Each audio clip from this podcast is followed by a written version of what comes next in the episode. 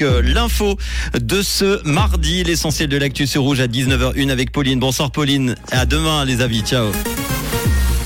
Bonsoir à tous. Les dépenses de santé augmenteront de 3,5% par an jusqu'en 2024. Les femmes peinent à trouver leur place dans l'entrepreneuriat en Suisse et de la pluie attendue demain matin.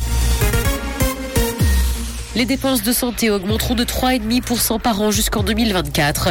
Les conséquences de la pandémie ont fortement pesé sur le système de santé suisse et devraient d'ailleurs se faire sentir encore un certain temps. Les coûts augmenteront de 2,9% cette année à 89 milliards et demi de francs. En 2021, les dépenses de santé représentaient 11,9% du produit intérieur brut. Un rapport qui devrait légèrement baisser pour 2022. Les femmes peinent à trouver leur place dans l'entrepreneuriat en Suisse. Plusieurs conférences sont données par des femmes entrepreneurs dans le pays à l'occasion de la Semaine mondiale de l'entrepreneuriat. Selon le rapport 2022 de Deloitte, seuls 5% des postes de chefs d'entreprise sont occupés par des femmes à l'échelle mondiale. Malgré tout, la question évolue dans le monde et également en Suisse. Les femmes sont de plus en plus nombreuses à occuper des postes importants. Mondial 2022, la délégation suisse est arrivée au Qatar. L'équipe est arrivée hier soir à 22h50 heure locale. La sélection de Murat Yakin quittera le Qatar jeudi pour affronter le Ghana à Abu Dhabi et ce dans le cadre de son unique match de préparation en vue de la compétition. Du côté des joueurs, la majorité de l'équipe est en bonne santé. Dans l'actualité internationale, guerre en Ukraine, face aux dirigeants du G20, le président ukrainien estime qu'il est temps de mettre fin à la guerre destructrice de la Russie. Il en a également profité pour plaider en faveur d'une extension de l'accord sur les céréales, et ce alors que ce dernier arrive à échéance vendredi. Il a également proposé que l'accord soit étendu aux deux autres ports du pays.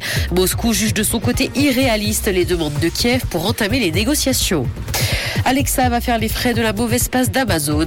Le géant du e-commerce a essuyé de grosses pertes en bourse. Il pourrait donc mettre le développement de son assistant intelligent sur pause. Se focaliser sur l'ajout de nouvelles fonctionnalités sur Alexa n'est donc pas la priorité de la firme, d'autant que ça coûte de l'argent.